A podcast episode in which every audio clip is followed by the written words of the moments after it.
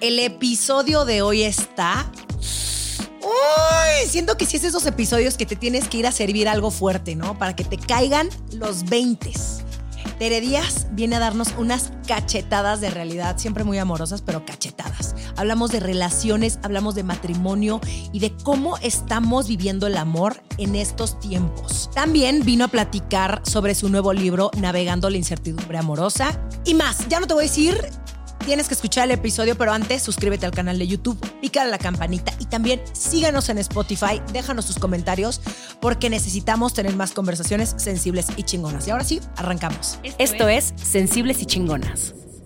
Tere, bienvenida a Sensibles y Chingonas. Gracias, gracias. Feliz de estar en tu espacio y con temas que nos apasionan. Oye, ya te lo dije cuando fui a grabar a tu podcast, pero uno de los episodios más escuchados de Sensibles y Chingonas es el que grabamos hace unas cuantas temporadas. Le fue cabrón. Pues qué emoción. Este, este le tiene que ganar, digo yo. Sí, yo digo que sí. y además, tenerte así de frente, obviamente la conversación va a ser muy distinta. Eh, quiero empezar preguntándote, ¿con qué ideas creciste acerca del amor? Ay, no, muy, muy, muy, muy, muy, muy retrogradillas. Mira, para empezar que el amor el amor erótico tenía que ir en el paquete del matrimonio, ¿no? Una cosa de exaltación como si fuera tu principal proyecto de vida, al cual tendrías que darle prioridad sobre de todo, ¿no? Que el amor, el verdadero amor, contra viento y marea, vence. Y que hay momentos muy difíciles que ahora digo innecesarios. O sea, sí hay cosas difíciles que uno tiene que tolerar, eh, renunciar, manejar, porque no puedes sostener una relación a pesar de todo, pero tampoco terminarla por cualquier cosa. No, pero ahí era de tiene que durar. Tiene que durar porque tiene que durar. Sí, porque ya lo prometiste ante el altar, ante miles de personas, bueno, o ante 50 personas, el, el amor para toda la vida. Sí, o 300, porque ya ves que hay bodas de 400, pero o más. Entonces, esta idea de algo muy especial que cuando lo encuentras, la vida te cambia para siempre. Y mira, hay cosas que sí, ¿no? Porque acompañarte de un buen amor, claro que te cambia la vida, pero esas altísimas expectativas, uno. Y dos, te diría, en mi casa somos cuatro mujeres, yo soy la mayor. Y mi papá, curiosamente, se dio a la tarea y afortunadamente de ni malcriarnos y enseñarnos a trabajar, pero a la misma, de la misma manera, a obedecerlo, ¿sabes? Porque mi mamá murió cuando éramos chicas. Entonces, esta contradicción de la mujer es libre, pero la mujer también, pues, tiene que estar a cargo de ciertas cosas. Entonces había una contradicción porque ya teníamos el malabar que muchas señoras de mi edad estaban muy dedicadas al hogar. Entonces ya teníamos el malabar de los hijos, porque como sin hijos no era, era, era egoísta, ¿sabes? Era una cosa, yo los quiero, pero tengo cuatro. O sea, ¿por qué cuatro? ¿Quién sabe? Y quise, ¿eh? no te creas que fue una cosa. Entonces, estas ideas de la familia muy romantizada, del amor que todo dura, de la mujer que es la encargada, más de los afectos, las emociones, lo social, todos tranquilos, mediando. Ay, qué cansado. Yo, yo digo, mira, no quiero decir afirmaciones así de bruscas, pero pienso en mi mamá que era bien lista, mucho más convencional, que de veras por adaptarse a esto, qué cansado, ¿no? O sea, sí, no sé si contesté. no, no, no, más o menos totalmente, totalmente. Es lo voy pensando, se me olvida que no estamos aquí en una cosa muy profesional y me, me meto al tema y digo, si hay mujeres que dejan la vida por cumplir esos ideales de, del amor, de la, de la madre solo hay una, yo digo, para tener hijos tendría que haber un, comunidades de madres que se apoyaran, porque no es cierto. O sea, madre no solo hay una. Nosotras somos cuatro mujeres, pienso en, en mis hijos. Digo, obvio, yo soy la mamá, ¿verdad? Pero de pronto dicen, qué hueva preguntarle a mi mamá. Y hay ciertas cosas que hablan con alguna tía o con un tío, porque ¿por qué los señores? Fíjate, salto de tema. En mi nuevo libro, en la firma, alguien decía, claro, porque nosotras somos las que hacemos machos a los hombres digo, ah, o sea, la responsabilidad de educar es solo femenina. No, si hubiera más hombres metidos comprometidamente en la crianza, pues todos tenemos que ver, pero esa sobrecarga, regreso a las ideas del amor que preguntaste, esa sobrecarga femenina creo que yo la tenía así como de ver taladrado. Oye, ¿en qué momento las empiezas a deconstruir? ¿O en qué momento te das cuenta que el amor no era lo que te habían pintado? O sea, sobre todo estas ideas, estas ideas alrededor del amor romántico, ¿no? Que las mencionas en tu libro. El, justo el que vas a ser hasta que la muerte nos separe, el que te vas a tener que casar solamente con una, una persona, que tienes que serle fiel hasta el final de tus días, aunque esa persona te trate mal, porque además tú eres de otra generación y hace ratito te decía que me hubiera, tú eres como la, la tía que siento que a muchas nos hubiera encantado tener o la mamá que a muchas nos hubiera gustado tener por la forma en la que hablas, la libertad con la que vives tu vida, el el trabajo personal que ya tienes. Entonces, sí, o sea, ¿cómo, en qué momento dices, esto va en contra de todo lo que me dijeron? Porque si hay muchas señoras de tu edad que siguen pensando lo mismo. o sea, y que así nos educaron a nosotras. Y que se siguen escandalizando. ¿eh? Exacto. O sea, no por nada nosotras estamos, y digo nosotras, las millennials, estamos tan confundidas acerca del amor y de las relaciones porque crecimos escuchando lo que nos decían nuestras mamás y nuestras tías, que es prácticamente un discurso de las canciones de, Daniela Romo y Yuri. Y por el otro lado, estamos en este momento de eh, hablar de feminismo, ¿no? Llevamos muchos años en este tema de feminismo y entonces obviamente estamos bastante confundidas. Pero ahora sí, regresando a mi pregunta inicial, ¿cuándo fue ese momento donde te diste cuenta que el amor no era suficiente? Fíjate que tu pregunta es muy interesante porque, yo invito a las mujeres a no llegar a donde yo llegué. Mira, yo empecé con síntomas, con síntomas de ansiedad y me empecé a deprimir. Porque decía, a ver, mis hijos, todo bien, pues sí es cansada la casa, mi pareja, que fue el amor de mi vida, seis años de novios, eh, nos casamos, que aquí te marco una diferencia y regreso a cómo me di cuenta. Nos casamos muy chicos. ¿Cuántos años tenías? Yo tenía 21 y el papá de mis hijos 23. Único novio mío, seis años de novios. Empecé a los 15 y te puedo decir que en la pendejez fue maravilloso. O sea, yo de veras honro el amor que nos tuvimos porque a mí me contuvo mucho, me tocó la enfermedad de mi mamá, me tocó una, serie de cosas y, éramos muy divertidos. Él era muy, es muy chistoso. Entonces, honro lo que tuvimos, pero nos casamos bien pendejos. Yo digo, yo decía, ¿cuál es el drama de las no relaciones prematrimoniales? Ve de dónde vengo, porque amigas de mi edad, pues sí, ya se echaban sus canas al aire ahí muy escondidas y no decían, yo virgencita, o sea, qué cansado, cuánta hormona es desperdiciada que ahora me la tengo que untar, ¿sabes? O sea, bueno, sí, nunca es tarde, nunca es tarde, sí, tirada la basura en esa época, pero bueno, no cabía en, mi cabeza. Entonces, fue muy bueno, pero te, te decía cuando llegué, es que soy señora de toda la vida. A ver, siempre he sido con una cierta ligereza, pero con esa cabeza de señora. Nos casamos. A los dos años, un hijo, pero las familias grandes, pero qué bonito. Y cuando ya tenía los cuatro hijos, y nos teníamos que mover a vivir, ojo, no a Noruega, a Cuernavaca. Y había, empezó una cosa de la relación donde yo ya sentía, empezamos súper parejos, Romina, ese desequilibrio, que eso sigue ocurriendo hoy y lo señalo. La mujer que es madre y que no entra en una maternidad acompañada y con grandes claridades si tienes pareja, hetero u homo, es, es literal ¿cómo te diré? Imagínate que vas corriendo una carrera muy pareja con tu, con tu pareja, cargando hijo, biberón, te, te, empiezas a rezagar. Y ahí es donde yo empecé a desarrollar síntomas de ansiedad y una depresión. ¿Qué me pasa si todo bien? Pues si nos vamos a ir a Cuernavaca, no nos vamos a Tombuctú. Y ahí, sin entender qué pasaba y empezando a tener confrontaciones con el papá de mis hijos de, oye, ¿por qué esto? ¿Por qué no lo otro? fue donde dije, este, este zapato es el que me aprieta, literal. Y ahorita pienso, yo sentí que fueron años y yo creo que estuve deprimida no más de un año y salí rápido, pero de ahí dije, nunca más, nunca más, yo no vuelvo a tocar este fondo porque me sentí perdida y tenía que ver con esta sobreadaptación, ¿sabes? A ver, que no se enoje, que entienda, explicarle, pedir ayuda, Y él entró en una etapa de crecimiento profesional donde volado, ¿no? Ya sabes, estos señores volados de que le está yendo muy bien y entran como al mundo de la... Mm. Qué bonito, pero de la pendejez, porque, porque si eres la misma persona, ¿no?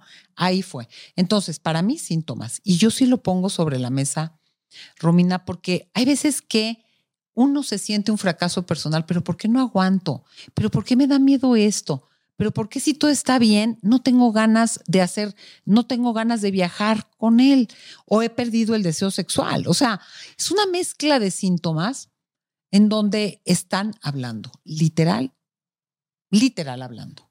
Y cuando tenías todos estos problemas, ¿los platicabas con alguien o los platicabas con tus amigas y te decían, ay, seguramente eres una exagerada?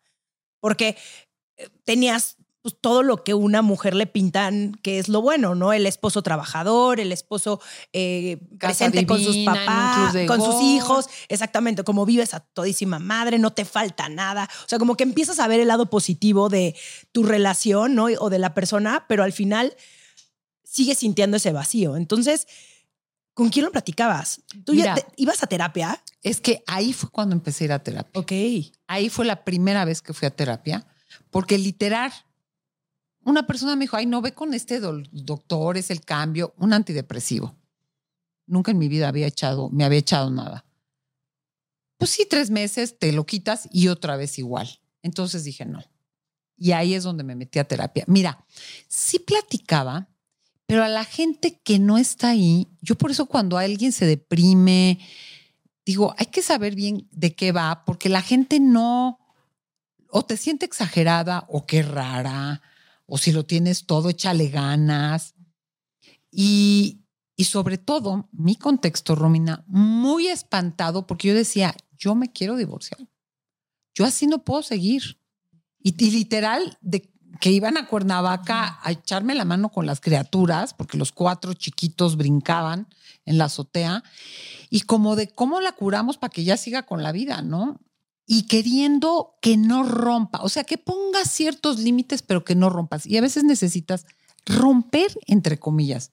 Yo dije, se acabaron muchas cosas, empezando por este cuidado extremo de todas tus ac- actividades, como están alrededor de las necesidades de los demás, las tuyas al último. Entonces, retomé mi trabajo de tiempo completo. Fue cuando me metí a estudiar la maestría y las especialidades. ¿Cómo te diré? Sí hubo un rompimiento que la gente era como, qué raro, porque no solo es tú, tu malestar y tu pareja. Es que el contexto, o sea, ya la perdimos, ¿no? Ya enloqueció. Ahora qué le dio, pero ¿por qué estás tra- estudiando si los niños tal? O sea, fue Qué un egoísta. fue un rompimiento y te voy a decir, mucho juicio. Por eso mucha gente le cuesta cambiar, porque esperan que las apoyen.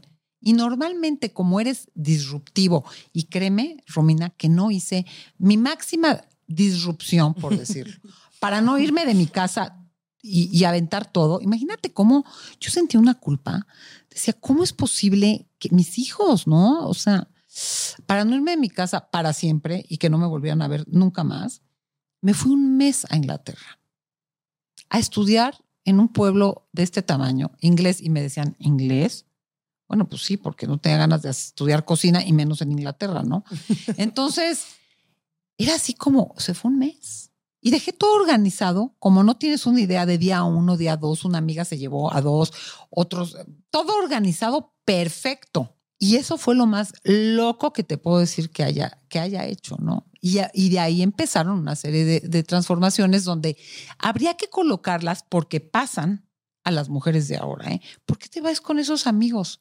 O sea, ¿qué, qué onda? Son unos no sé qué. Yo me acuerdo que salí a cenar con mis amigas, todas trabajábamos, pero fíjate, hay pobre del ex, pues que lo quiero, ¿no? Pero eh, lo quiero, pero pues en ese momento era, ¿pero por qué se van a cenar? No, pues porque trabajamos en la comida, estoy con los hijos y nos vamos a cenar. Pues qué raras tantas mujeres solas y unas divorciadas y otras, así como... Ay, pues se van a ir a ligar.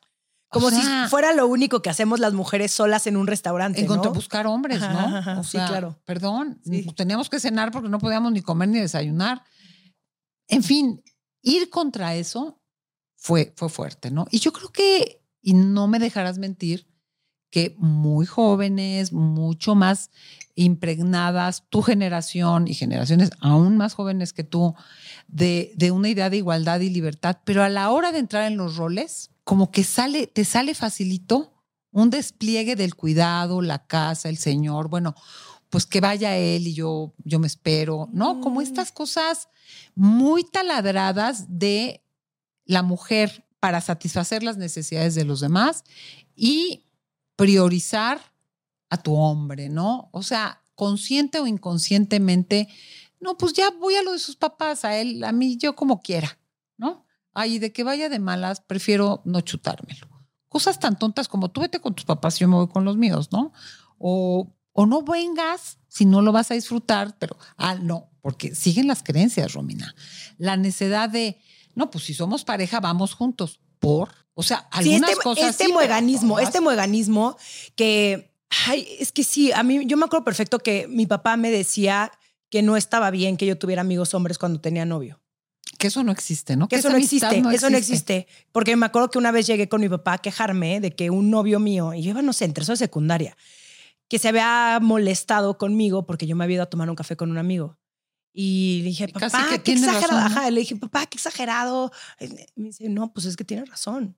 Sea, ¿cómo te vas a tomar un café con un amigo? Y mi papá es también súper liberal. Este, a, mí, a, mí, a mí y a mi hermana de, ustedes hijas, hagan lo que quieran y este, con esta libertad y independencia, etcétera. Pero aún así, como que estas ideas se te clavan en la cabeza, ¿no? Como tal vez estoy haciendo algo mal y yo no me di cuenta. O sea, yo fui a tomarme un café a Starbucks con un amigo porque hace mucho tiempo que no lo veía. O sea, no tengo por qué dar explicaciones, pero entonces yo fui creciendo y prácticamente tenía que justificar absolutamente todo lo que yo hacía. ¿No? Esta libertad que, que, yo también he sido muy libre toda mi vida y el hecho de que me traten de controlar o de manipular, a mí eso es lo que me empieza a sofocar. O sea, ahorita que mencionabas lo de la ansiedad, qué duro, porque yo también estuve en una relación donde yo sabía que debía de cortar con él y estuve ocho meses más con esta persona y todas las noches uno no puede dormir y todas las mañanas amanecía pensando, hoy va a ser el día en el que lo voy a cortar. Y al día siguiente, hoy va a ser el día en el que lo voy a cortar.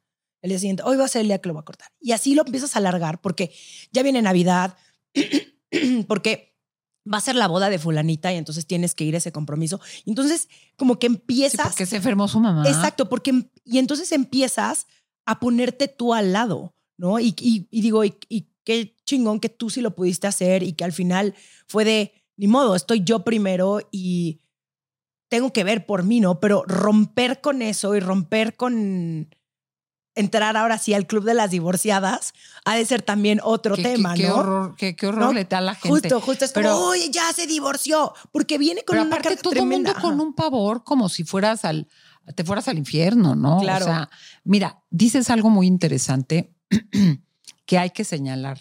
Uno puede, a mí me tomó tiempo. O sea, son procesos que te toman tiempo. Y aun cuando estás decidido, y siempre lo señalo así, una cosa es saber que lo tienes que hacer y otra cosa es poderlo hacer. Es como, yo sé que tengo que dejar de fumar, ¿no? Pero yo no fumo, pero dejar de fumar, o yo sé que debo comer menos azúcar porque tengo un rollo de azúcar, o tengo que correr y hacer más ejercicio, pero poderlo hacer. Entonces, fíjate que hay que ser compasivos. La decisión es un primer paso. Tomar conciencia, porque primero te haces güey, ¿no? No, bueno, va a cambiar, o yo voy a tratar, o estoy exagerando, todo está bien, o, o haciendo estas dos cositas va a cambiar la situación o la persona, o yo. ¿no? Porque muchas mujeres se quieren cambiar a ellas. Es que, ¿por qué exagero? Es que no aguanto nada. ¿Cuántas quisieran estar en mi lugar? Es como una, un malestar muy sutil y decir, es claro que no, pero sé que no lo voy a poder hacer ahorita. O incluso pasa con papás, con los hijos, ¿no? Y mamás. Sé que no debo permitir tal cosa, pero voy a empezar con esto. Y siempre por eso hablo del yoga emocional. O sea, tú no puedes llegar a una clase de yoga y pararte de cabeza. Primero tienes que hacer el perro boca abajo, la escuadra y quién sabe cuántas cosas más para tener la fuerza de un día pararte de cabeza. Y yo creo que hay una preparación emocional para poder, que tiene que ver con tu propia autonomía, porque ese es otro problema, Romina. Parece que no, pero todavía muchas mujeres dependen económicamente de las parejas o asumen que las parejas les van a dar una estabilidad económica. Y eso creo que yo les digo, yo tengo puros hijos hombres, pero a mis sobrinas les digo, porque das por hecho que un hombre va a trabajar. Y a las mujeres, como que luego, digo, no tengo nada contra los brownies, me los trago todos. Pero bueno, mientras voy a hacer brownies, pues haz brownies, pero, pero, pero, o sea, prohibido no trabajar, ¿sabes? O sea, prohibido no tener autonomía económica porque quedas atrapadísima sin autonomía económica no puedes tomar decisiones a favor de tus intereses, tus necesidades, tus deseos y tus valores. Porque no puedes en un pleito agarrar y pagar un hotel y decir, yo no me quedo aquí. Con permiso, me voy un fin de semana a tal lugar porque necesito pensar las cosas. O sea, no puedes, no puedes. Y creo que eso es central. Entonces, regreso a lo que dijiste. Uno primero tiene que visibilizar el problema, entenderlo y saber que te puede tomar tiempo, pero la decisión está tomada aunque no la puedas ejecutar mañana. Tienes que empezar a ejercitarte porque normalmente son culpas, miedos, pretextos para poder dar ciertos pasos, ¿no? Estás escuchando Sensibles y Chingonas. En un momento regresamos. Mi segundo libro, El amor en los tiempos del like, ya está a la venta. Cómpralo en tu librería de confianza, en Amazon, escúchalo en Vic o descárgalo en Kindle. Y recuerda, ser una mujer chingona no está peleado con encontrar el amor. Mencionas un montón de cosas, Tere, y quiero tocar este tema porque creo que es muy importante el cómo muchas personas, ¿no? Incluso, digo, yo no estoy casada, yo llevo ya cinco años y medio con mi pareja. O sea, prácticamente estoy casada, nada más. Es una relación comprometida, sin el papel. Exactamente, sin el papel, no nos vamos a casar. Pero, ¿cómo no tienes estas pláticas que son sumamente importantes sobre el dinero, sobre si vas a querer o no tener hijos? Digo, yo estas pláticas sí las tuve con mi novio, pero ¿cuánta gente no las tiene? O sea, no hablan ni siquiera el tema de hijos como que los dos lo asumen ¿no? El, la exclusividad sexual. La exclusividad sexual, el quién va a pagar qué, el, muchos temas que son incómodos. Bueno, no, no voy a hacer como así son incómodos. Sí, porque no nos parecen de mal gusto hay hablar de dinero y las mujeres somos pésimas, porque esa es otra. Hay que mal gusto hablar de dinero. Ok, no quiero verme interesada. Es como, no, claro que sí necesito saber dónde estoy parada, porque justo viene, va avanzando la relación y entonces, ¿qué pasa? Y, este quiero ponerte así, quiero contarte lo que a mí me pasó, que hubieron como unos años donde estaba como a la mitad de si quería o no tener hijos, ¿no? Y hasta este año me cayó el 20 de que, de que no, que era algo que no está en mis planes, que no es algo que yo quiero. Y una de las razones por las que también decidí que no fue por esta, em, pues sí, por esta este como, ¿cómo lo puedo decir? Perdón que ya me trabé. Este, mm, a veces como que me quedé aquí este, pegada a él. No, no, no, espérame, espérame. El, sí, el cómo yo iba a tener que renunciar a mi trabajo durante por lo menos tres meses, ¿no? Como que es como los tres meses que te dan de, de maternidad. Pero además esos tres meses yo me los tendría que pagar. O sea, yo tendría que estar empezando a ahorrar desde antes para yo tener ese dinero de mis tres meses. Y vivir. Ajá. Mm, sí necesitaba que mi pareja me diera un sueldo. O sea, sí voy a tener que, sí hubiera tenido que depender económicamente de él por lo menos un año en lo que regreso a trabajar como a full. Porque como yo soy mi propia jefa, pues sí necesitaría tener como ese colchón económico. Y muchas mujeres ni siquiera se lo cuestionan. O sea, muchas ni siquiera piensan el yo podría hoy mantener a un bebé. O sea, deja tú que me divorcie, que se muera el papá de mis hijos. O sea, ¿cómo no, cómo no podemos llegar a esas capas más abajo de conciencia de... Pues, y no nada más irnos por la parte romántica, que es lo que nos venden con el matrimonio y los hijos. Totalmente. O sea, asumes que, y, y lo oigo yo en consultas, ¿eh? que dicen, es que sabes qué, tú dedícate a lo más importante que son los hijos. Sí, pero a la larga hay un desfase y volverte a poner en circulación se hace difícil. Y, y también diría, fíjate, en tu explicación tú estás asumiendo que tú eres la que ibas a estar pegada a la crianza y él no, ¿sabes? Ellos, ahorita yo tengo uno de los hijos que vive con una novia y entraron en el dilema de si tenemos hijos o no, es como realmente asumiendo que va a tener que participar, estar de una manera más igualitaria. Y digo más porque yo creo que, mira que mis hijos son millennials todos. Hay uno que ya dijo, yo sabes que no tengo la vocación. Mira lo que dice. Yo, yo, yo, porque hay niñas lindas con las que eh, se lleva bien y todo, o sea, todo bien, pero ellas tienen el sueño del matrimonio, de vamos con tus papás, vamos con mis papás, el bebé, la carriola. Y dice, yo no tengo esa vocación, yo de veras no tengo problema en esperar a una mujer, incluso más grande que yo, que haya cumplido su sueño, que tenga hijos y que quiera una pareja, porque me queda claro que con una conciencia de yo, no solo los hijos, ni el cuento de, oye, mi, esto y lo otro. O sea, nos apoyamos, nos ayudamos, pero esa cosa convencional, no. El otro que te digo que, aparte de los ejemplos clínicos que tengo en consulta, tengo en la, en la propia casa, no, ya nadie vive conmigo, pero eh, que está decidiendo, no iban a tener hijos, pero ahora como que ella sí quiere y él lo cuestiona porque sabe que tiene que renunciar a un tipo de, de, vida y de ritmo laboral que maneja sin el sueño femenino, porque todavía las mujeres traemos más metido el sueño femenino de la maternidad. Y claro que es una decisión que qué bueno que se la piensen, porque yo sí pienso en mis nueras, ellas solo a cargo de los niños y los señores, ahí sí empezando a replicar estos roles auxilio. Y te cuento algo bien interesante del tercero, que estaba saliendo con una niña, y yo digo niñas, porque ya en mi generación, ¿ustedes cómo dicen? Sí, pues sí, Chavas. Chavas. sí, sí. Eh, porque también cuando digo chava me critican porque me critican todo. Pero bueno, ¿qué te estoy diciendo? No, 29. ¿Quién te critica, Terry? Nos ponemos a los putazos con ellos. Todos, todos. Yo te voy a hacer una lista y te voy a informar. Tú dime. Eh, estaba saliendo y estaban muy contentos. Tercero, cuarto mes, ella le dice, oye, ¿tú piensas, te vas a querer casar? ¿Piensas tener hijos? Y él le contestó, fíjate que no sé. Y ella le dijo, gracias por decirme, porque yo lo tengo tan claro que sí.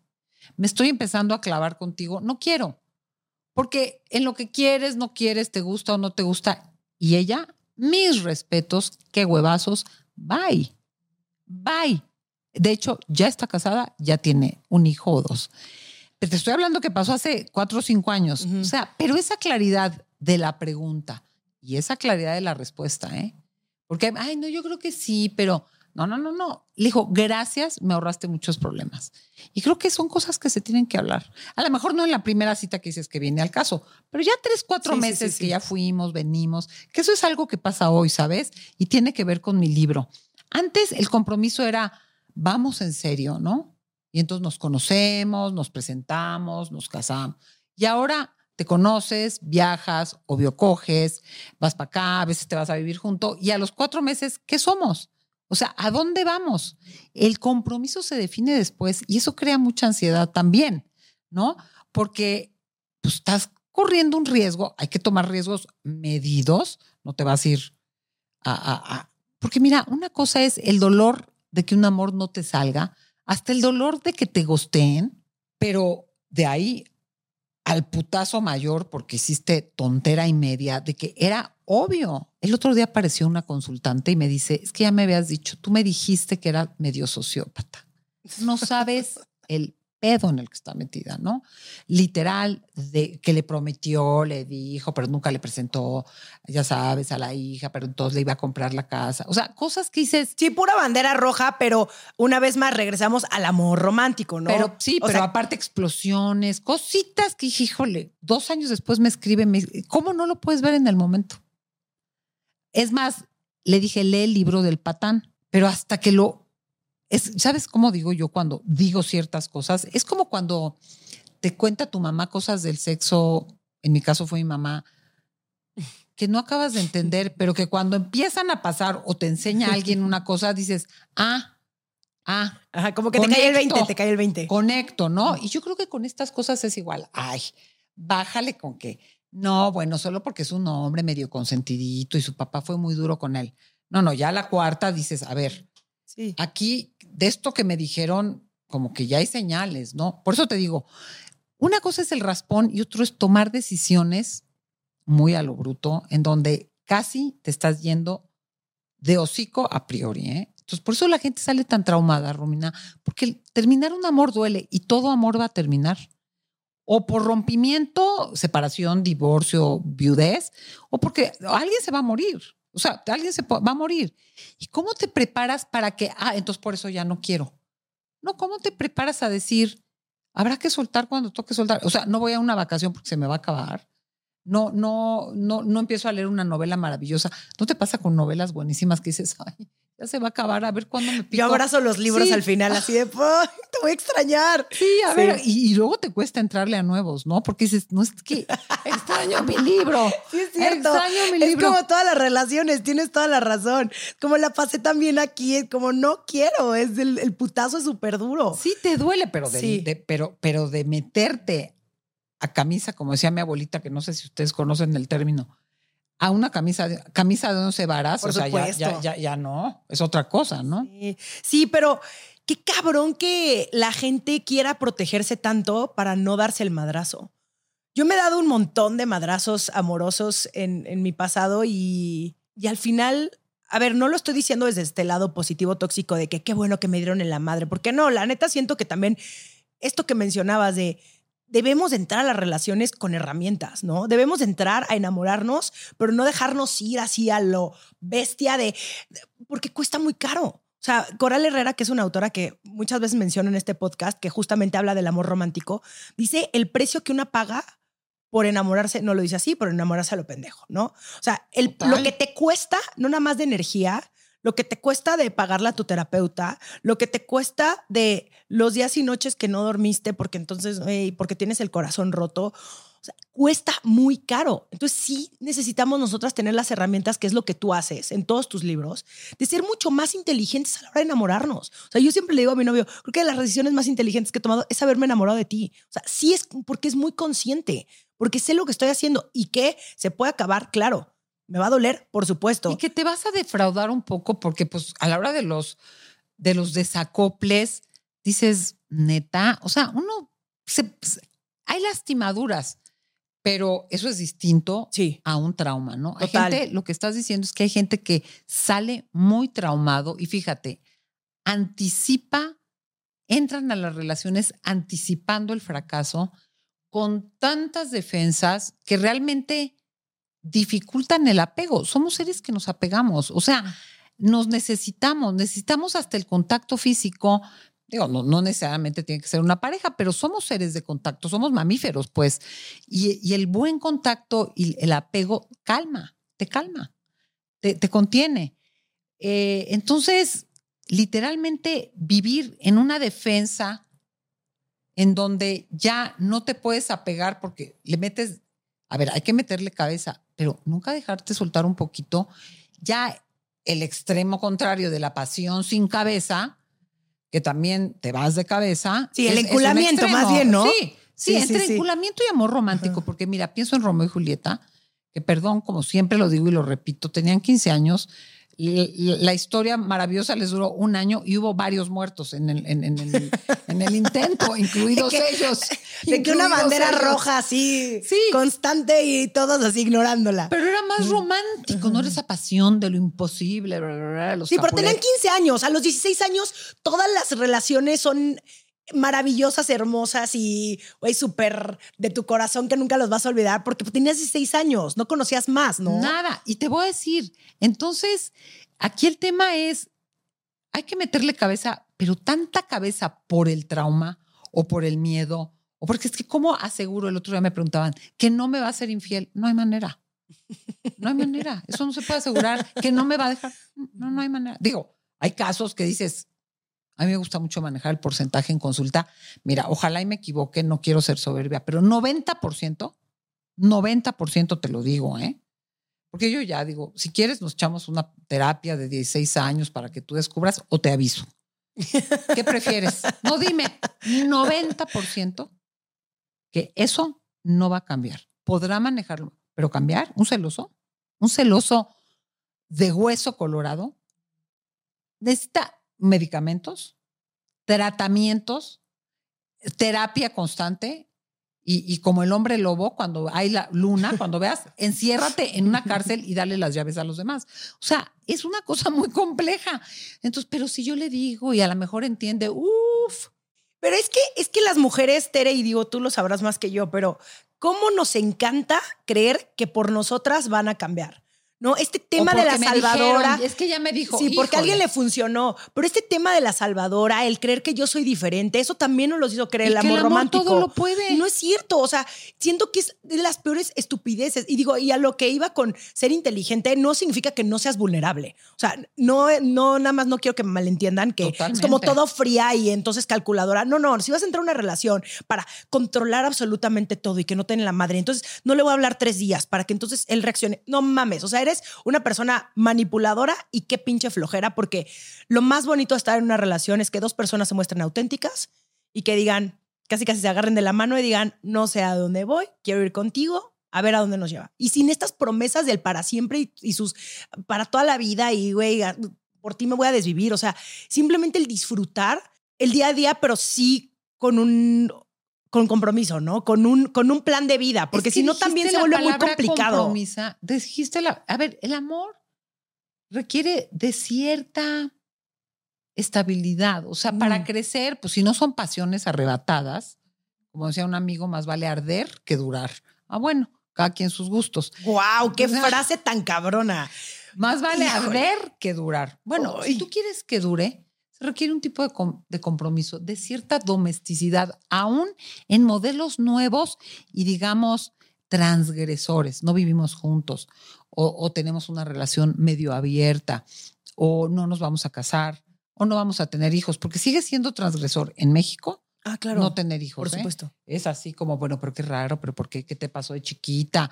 Qué egoísta, qué, qué falta de madurez. O sea, eh, eh, una serie de cosas raras. De lo que ¿no? te estás perdiendo, Sí. el amor Luego incondicional vas a va a estar ser sola. Sí, como sí. yo digo, híjole, ahora es obligación. Digo, un buen hijo te acompañará en ciertas cosas, pero tener hijos para no estar sola, qué raro. Bueno, Sí, sí, sí. entonces yo creo que esta, esta claridad de que se requiere un tipo de compromiso que es, yo voy a hacer lo más que puedo para que nuestro amor dure y dure bien, ¿no?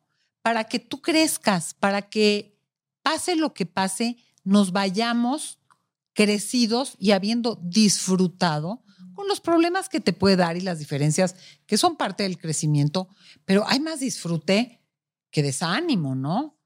Hay más eh, crecimiento que infantilización. Yo ya cuando los oigo, pues tú también, no, pues tú dijiste, pues, pero tú empezaste, dije, no, pues eso ya es como de, de pleito de primaria, ¿no?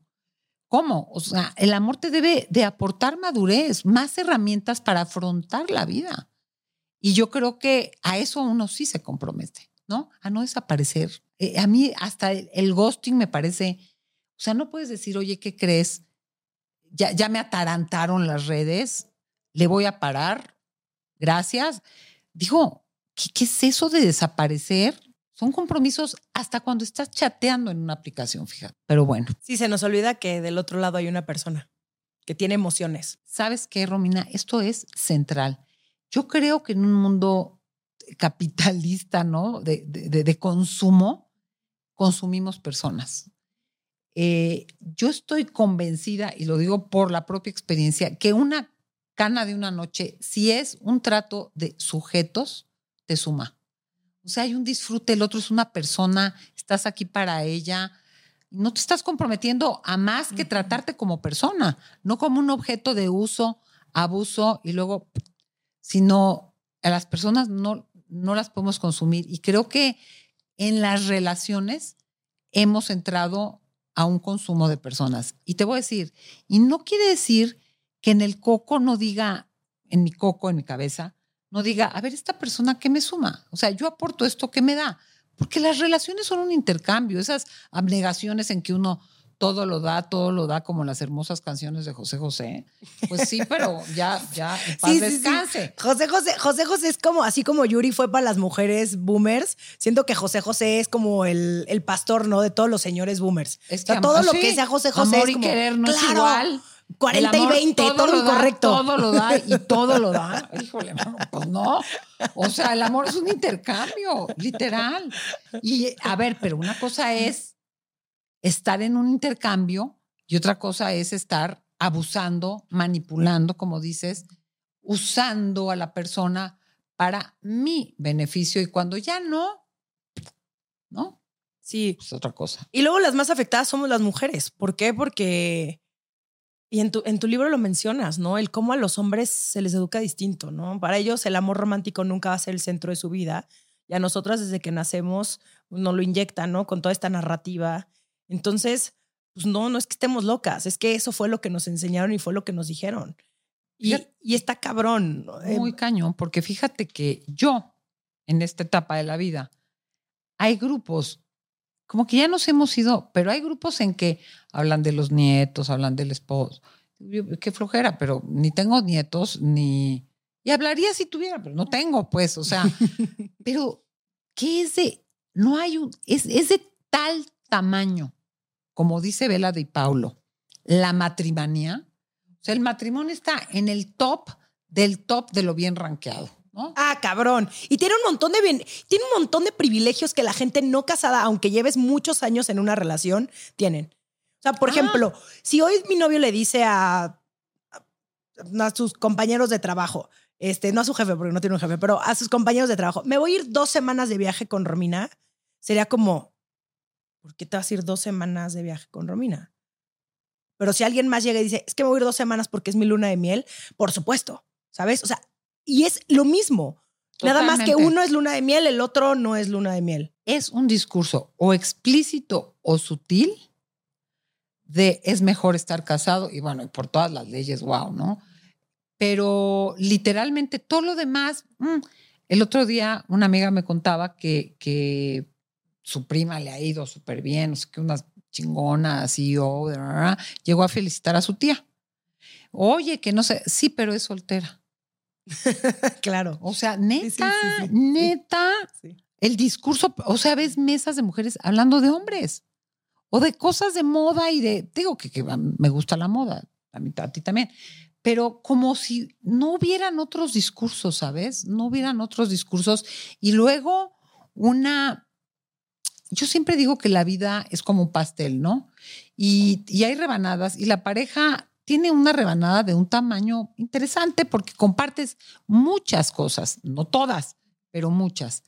Pero si pierdes esa rebanada, pues eh, verás el hueco, pero hay otras rebanadas, que es tu familia, Totalmente. que es tu proyecto de vida, que son tus hobbies, que son tus amigos, Claro. que es tu descanso personal, tu- lo que sea. Pero cuando haces de toda tu vida, de todo el pastel, el amor, luego hay gente que llega, porque las acaban dejando también, y dicen, es que yo no sé ni qué quiero. O sea, yo no sé ni qué me gusta. Es, es muy fuerte, ¿no? Es muy fuerte. Yo veo mujeres que dices, híjole, mano, qué fuerte que la vida, pues fue eso, ¿no? Así es la historia. Y, y- no, no, no hay un proyecto personal porque su proyecto es ser satélites, literal, de las necesidades de los otros, ¿no? A veces con costos altísimos. Estás escuchando Sensibles y Chingonas. En un momento regresamos. Hey. Sí, tú que me estás escuchando. Por, por si no lo sabías, tengo un club de lectura donde leemos mujeres que nos inspiran, nos cuestionan y nos invitan a ver el mundo con otros ojos. Búscanos en Instagram como arroba el book club de Romina para conocer el libro del mes y también para echar el cotorreo en Telegram. Te invito a que aprendamos las unas de las otras a través de historias. Y el ser elegidas. Porque yo creería que este tema del matrimonio ya no es tan importante, pero de pronto lo veo en mi dinámica de lunes de concierge en mi Instagram o me platican, eh, no, chavas más jóvenes que yo que ya se empezaron a casar sus amigas. Y estoy hablando de 25, 26, que yo diría, mm, como, ¿por qué ser, o sea, sería su, su go-to place cuando hay tantas cosas que puedes hacer en tu vida? En los próximos 10 años, deja tú, o sea, que te empieces a casar a los 35, bueno, o, o no te cases, ¿sabes? Como, ¿por qué tendría que ser el siguiente paso después de que salgo de la carrera? O sea, ¿por qué sigue habiendo esta obsesión por el anillo y no nada más cualquier anillo, ¿no? ¿Qué anillo me dieron y que tiene que ser más chingón que el de mi amiga y que le alcance más y entonces dónde nos vamos a casar y que tiene que ser más espectacular que el de la boda de mi prima y entonces cuánta gente va a ir y, o sea, toda esta faramaya alrededor de las bodas. Eh, en un podcast con Jessica Fernández lo platicaba de que a mí se me hace una reverenda mamada. O sea, y, y- y creo que es parte del por qué. Bueno, para empezar, a mí creo que me traumaron un poco el- con el tema del matrimonio, porque a mi abuela la casaron. O sea, a mi abuela la casaron con un señor, con mi abuelo, que, que le escogió mi bisabuelo, que era su amigo, que le llevaba 25 años a mi abuela. Y mi abuela me lo decía, que ella siempre fue muy infeliz y que odió haberse casado con esta persona y que ella tuvo otro amor del cual la separaron. O sea, ya sabes, historias trágicas. Luego mis papás... Oye, se- ¿y tuvo la fortuna de que muriera el hombre a buena, a buena Sí. edad para darle cierta Sí, pero ya mi abuela como que se amargó. Ojalá y que nunca nadie de mi familia, mis- mira, nadie escucha mis podcasts de mi familia, así que no hay pedo. O sea, yo puedo decir cualquier cosa de mis papás. No, no es cierto. No, porque luego sí, luego sí los escuchan. Luego sí, luego sí van mis papás de que mis hijos ya tengo dijiste. cuidado, ya con el yo, ex como quiera ya. ya ni pedo. Pero mi, mi abuela, bueno, eso, ¿no? Y luego mis papás se divorcian cuando yo tenía como 17 años. Y fue muy... mm, ¿Y tu hermana cuánto? Mi hermana tenía 15, iba a cumplir 15. Son dos mujeres ustedes. Ajá. Y entonces, para mí sí fue un shock porque mi pa- mis papás eran como esa familia, esa pareja que se llevaba increíble, que todo mundo los veía como un ejemplo a seguir, que se iban, que se divertían y viajaban un montón y eran como, ay, wow, tus papás, qué increíble. Y de pronto, pum, se divorcian. No, sí, a ver, no, al principio no fue tanto pleito, nunca se pelearon en sí, pero no es que se lleven. O sea, mis papás se pueden saludar cordialmente, pero no es que sean este, amigos Íntimos, mm, amigos. para nada. Entonces siento que yo crecí viendo muchas parejas, también no familiares míos, no voy a decir quiénes, pero que estaban casados, pero todo el tiempo se quejaban el uno del otro. O sea, yo decía, güey, ¿qué pido? O sea, ¿por qué las relaciones tienen que ser así? O sea, ¿por qué? Y, a- y además, ¿por qué solamente tiene que haber un camino, no? El por qué solamente tengo que pensar yo y en aspirar, en casarme, etcétera. Y, y es muy duro porque muchas de mis amigas tengo como dos, tengo como dos camadas, ¿no? Por un lado, las que sí se casaron como a los 26, 27, que ahorita ya tienen hijos de 8, 9, que además está cañón porque mi grupo de amigas somos un montón y solamente hay dos, bueno, una separada y otra divorciada. O sea que siento que, pues, o sea, muchas llevan muchos años con sus maridos y otras que ni se van a casar, ni tienen novio y, y no piensan en eso, ¿sabes? Como que está dividido. Pues qué pero, avanzadas, ¿eh? eh, pero está, está raro, pero aún así, el, esta obsesión por el, por el matrimonio, por, por tener pareja, por que no importa qué tan chingona, como lo mencionaba, seas en tu trabajo, si no tienes una pareja, estás incompleta. Está muy duro, Tere. No, y la idea de es inmadura, algo no le hace bien, como si fuera toda la responsabilidad de la mujer. O es muy problemática. que la relación funcione, Sí, ¿no? Ahora sí. tan demandantes, pues a ver a quién encuentran.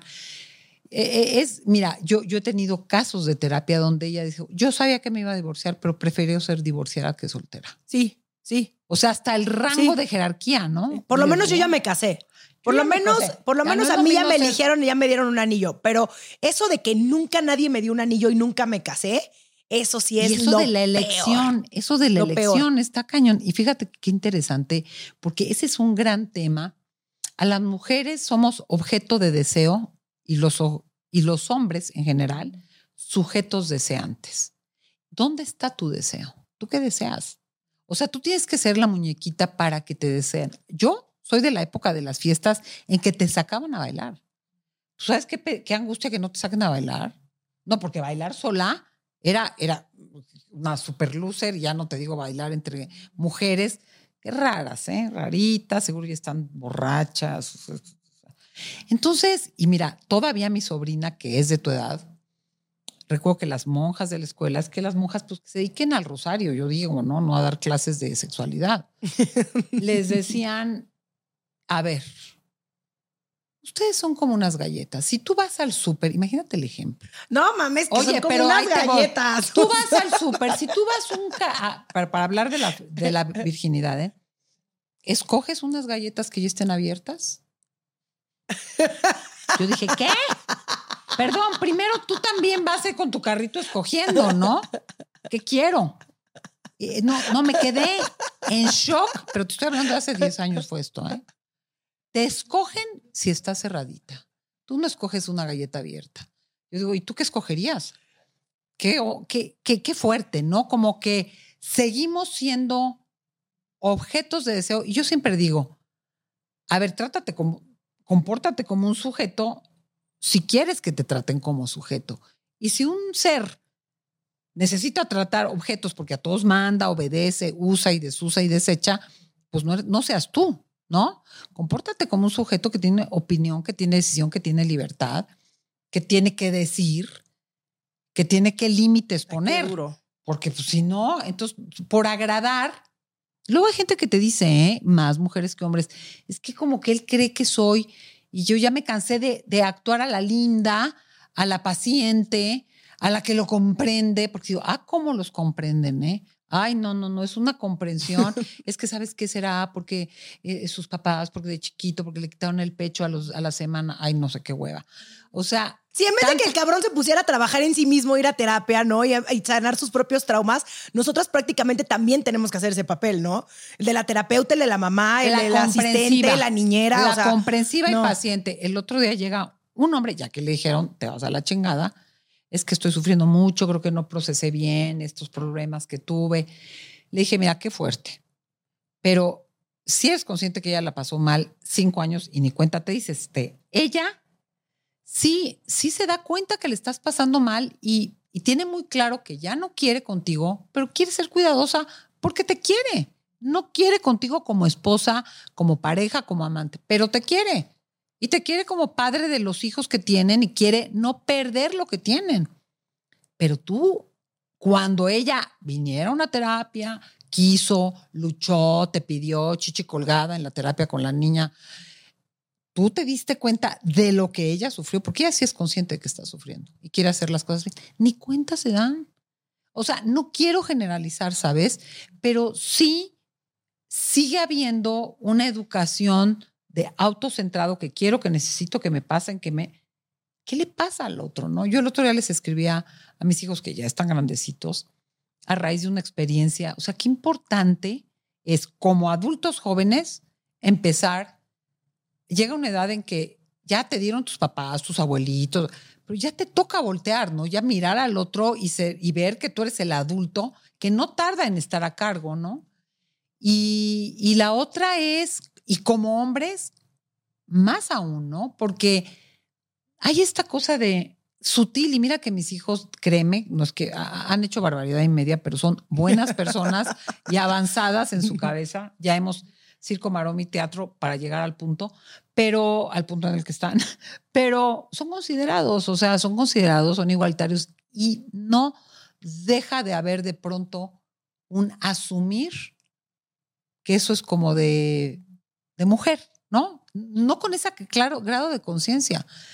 Eh, podría poner muchos ejemplos que ya nos vamos a ventilar. No, oye, y en tu libro vienen unas frases buenísimas. Em, me encanta que dices que, que el mundo de hombres y mujeres se ha vuelto más abierto, pero también más complejo y contradictorio, que es como lo que estamos hablando ahorita. Es que no sabes, siempre digo, el amor hoy se baila en una pista medio patinosa y antes era un vals, ¿no? Dos pasitos, te sacaban a bailar, dos Si hablamos del amor, ¿no? Como, como construcción, dos pasitos para acá, dos para allá, te sentaban o ya te quedabas bailando. Y ahora ni sabes, hay tango, mambo, rumba y salsa, no, rock, no sabes qué te va a tocar, hay perreo, no sabes qué te va a tocar, tú puedes bailar sola, puedes bailar con otra mujer, puedes decir yo no bailo. Eh, entonces, es, una construcción permanente, sí se requieren acuerdos, ¿no? Porque por un lado quieres cosas más igualitarias, unos más que otros, y por otro lado, si te vienen, si a ti, que eres mucho más joven que yo, siguen habiendo estos como, estas como prescripciones y proscripción, lo, lo prohibido y lo que se debe. Sale a la hora de la bailada y por eso hay tanto pisotón y jaloneo, ¿no? Porque como que yo esto de qué va, ¿no? No, viene con un montón de cuestionamiento, la verdad. Y es muy complicado querer desaprender yo tengo 38 años, que era desaprender en 10, no sé cuántos años llevo en terapia, pero 12 años de terapia, todo lo que, con lo que crecí, lo que aprendí, lo, con cómo viví mis relaciones en la adolescencia, cómo, cómo viví mis relaciones en mis 20. O sea, claramente todo esto para mí también es muy nuevo. Me hubiera encantado tener esta información y sobre todo, es que me hubiera encantado que en mi, desde que yo era muy chiquita, me hubieran dicho que yo me tenía que respetar y que valorar y hacerme responsable de mis acciones. Como siento que eso hubiera hecho toda la diferencia en mi autoestima. Y no nada más tenerle que poner la felicidad, mi felicidad, a otra persona. Que eso es lo que sigue haciendo la gente a pesar de que tenemos tantos temas ahorita de autoconocimiento y de relaciones, etcétera. O sea, seguimos esperando que la otra persona venga a curar nuestras heridas y a sanar nuestros traumas y a hacer la chamba por y para nosotras, ¿no? O sea, y eso incluye también el trabajar y darnos dinero. O sea, no mamen. Y, está bien, o sea, al final cada quien puede elegir lo que quiera, pero sí viene con un precio altísimo. Y siento que yo soy una persona que no está dispuesta a pagar un precio que... Que te anula. Que, ajá, justamente. y que, que, tuviera que yo que sacrificar mi libertad y mi independencia. Sí, tu voz y tu voto. Nunca. Tu capacidad de elección y tu, y tu decisión de, de, lo que sea, ¿no? Totalmente. Pero mira, dices algo bien importante porque muchas a ver, yo en, mi mundo de terapia, fíjate que curiosamente, en la consulta de que yo empecé a dar terapia ahorita, hay mucho más hombres que piden la terapia. Sin embargo, seguidores, lectores Y, verdadazos, hay más mujeres que hombres. Y, y hay mucho este trauma de mi autoestima. Y sí, yo creo que hay gente que tiene naturalmente por privilegios de lo que gustes, incluso genéticos, una autoestima muy, alta y gente muy desafortunada que tiene una autoestima muy baja. Pero yo creo que todos construimos nuestra eh, agencia personal, nuestra capacidad de sentirnos competentes, agentes de nuestras vidas, no agentes activos que podemos transformar nuestra vida y merecedores eh, porque si no, mucha gente dice, no, es que como, ¿cómo hago para ser segura? Pues todos, a ver, ¿qué adolescente no es inseguro, hombre o mujer? O sea, ¿quién no tiene que sortear algunas heridas de la infancia, que son los nombres taquilleros, Ay, sí, Por favor, sí, sí, sí. ¿Quién tiene todos los mensajes claros y no contradictorios? Más en este mundo que vivimos que te dicen, sé fuerte, pero no hables tanto. Sé independiente, pero no lo vayas a opacar y que, que él sienta que no vale nada. Si no ganes más que él. Sí. Eh, o sí colabora, pero no le digas cuánto tienes, porque esa es otra, ¿eh? Esta idea de las mujeres no hemos renunciado a un tipo de enamoramiento admirativo. O sea, si no es más alto, más rico, más que o sea, yo con mi 80, yo ya, yo ya rompí, yo ya tuve un novio más bajito que yo. No sé si él se sintió muy a gusto, yo lo superé. Pero luego, de veras, dices, y la gente entrábamos, ya me daba risa ver que nos veían. Lo primero que veían es si yo traía tacones. No. Y lo segundo era como, ¿qué pedo con estos, no? Y ya lo tercero era reírse, ya me daba risa a mí, ¿no? Pero esta cosa de, híjole, si yo gano más y yo invito más, se va a acostumbrar. O sea, ¿qué señor, ahora si nos volteamos, ponía en tela de juicio en alguna época que le tocaba todo.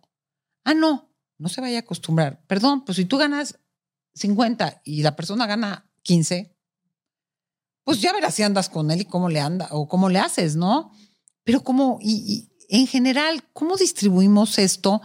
Hablo aquí de cosas hetero, heteronormativas, pero créeme que a veces hasta en las relaciones homosexuales se repiten los roles patriarcales, ¿no? Alguien adopta el rol de más pasivo y alguien más activo. ¿Cómo, cómo llegamos a esos acuerdos, no? Puta, qué complicado. Siento que este podcast ha sido así un, una explosión de ideas nuevas y yo así, fuck, muchas cosas que también tengo que trabajar yo.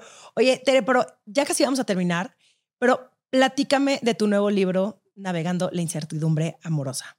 Mira, este libro surgió de un Tú sabes que yo hace tiempo tenía una revista que se llamaba Singular, que trabajábamos sobre soltería.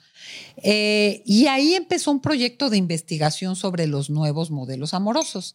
Entonces hicimos una encuesta, hay mucha información de muchos lugares, pero información precisa, Mónica y yo, Mónica es socióloga, sobre qué pasa en la Ciudad de México concretamente y un poquito más reflejar. Sabemos que las grandes urbes se comportan distintos de las pequeñas poblaciones, sobre todo de las más rurales, pero ¿qué está, ¿cómo se está percibiendo la gente? ¿Cómo se están construyendo las familias?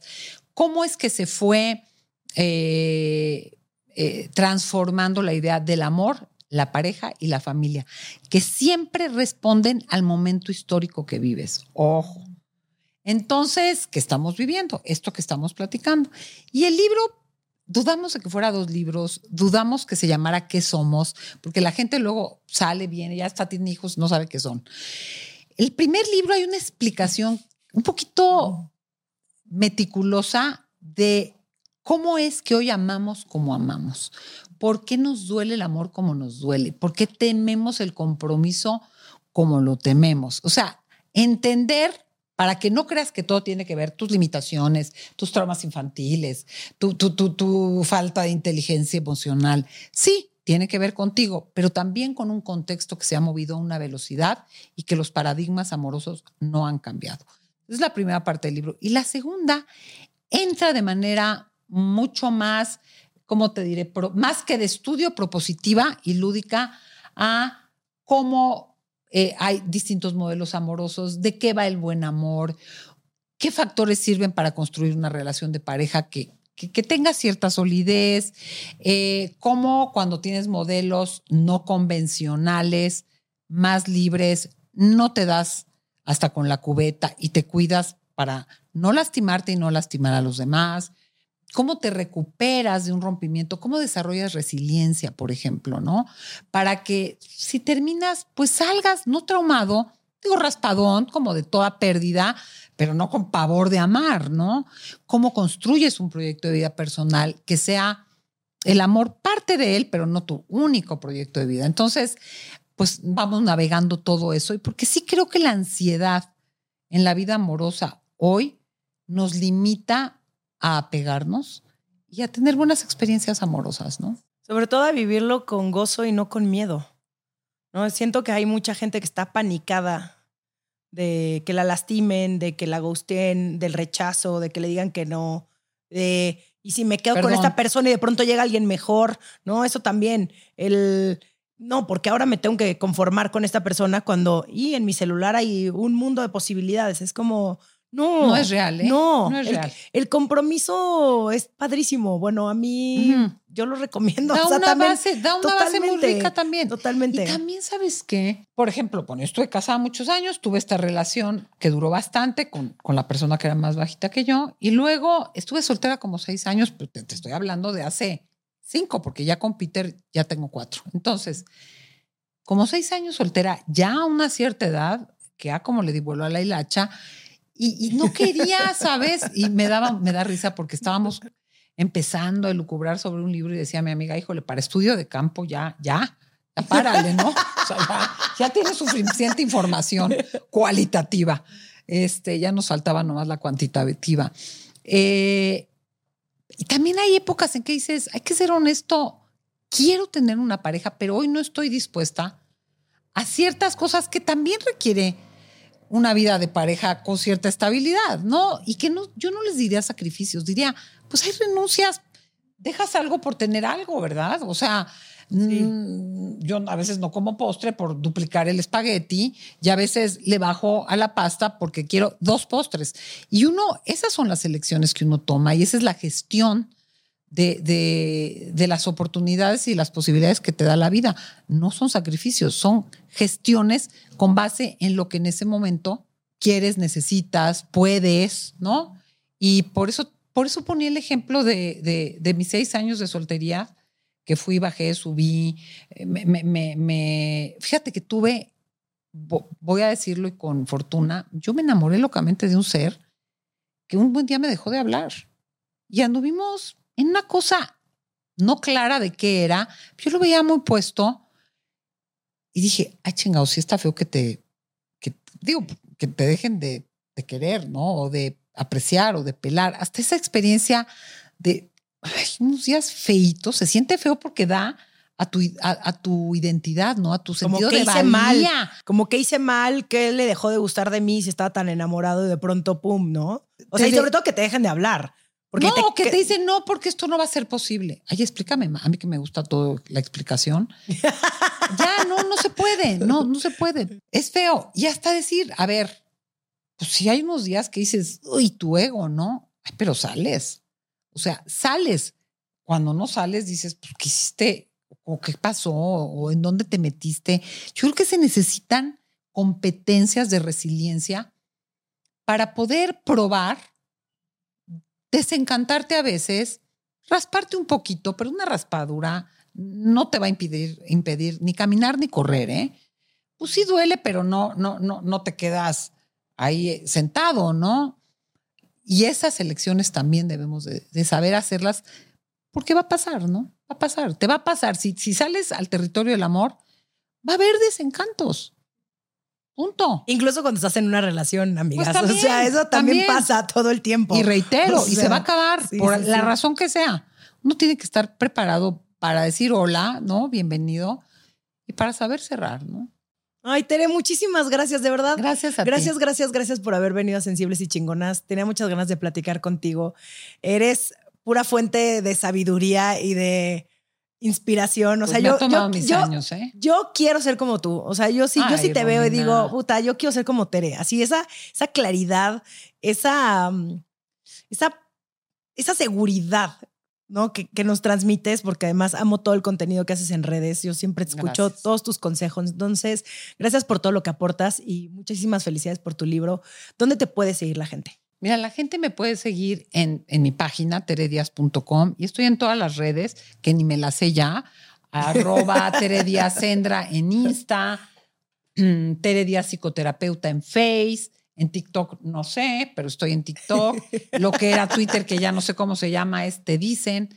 Y bueno, ahí, estoy. Pongan y en tu podcast. En mi podcast y, y, mis libros, porque tengo un chorro de libros. Yo. Buenísimos. Amo leer y creo que parte de mi transformación no todo el mundo necesita una terapia para cambiar. Y tú sabes que tengo psicoterapia en la montaña. 90 terapeutas forman parte de la clínica. Yo me la vivo recomendándolos sí, sí, en Instagram de que dime por favor un terapeuta y yo. Psicoterapia en la montaña 55 15 57 0199 y por supuesto que hay WhatsApp y eso lo ves también en la página web. Y pero no todo el mundo necesita una terapia para cambiar, ¿sabes? A veces un podcast, un programa de radio, un libro, un blog y yo creo que hay muchos envases para tener información con bases profesionales en mi página web. Sí, lo que no se vale es hacernos la vida miserable. Eso es lo que no se vale. Ay, sí. Por favor, no hay necesidad. Totalmente, totalmente. muchas gracias. Gracias a ti, Romina, un gusto. Gracias, gracias. Esto fue Sensibles y Chingonas. Síguenos en Instagram y Facebook como Sensibles y Chingonas. Y no olvides suscribirte a nuestro newsletter en sensiblesychingonas.com, diagonal newsletter.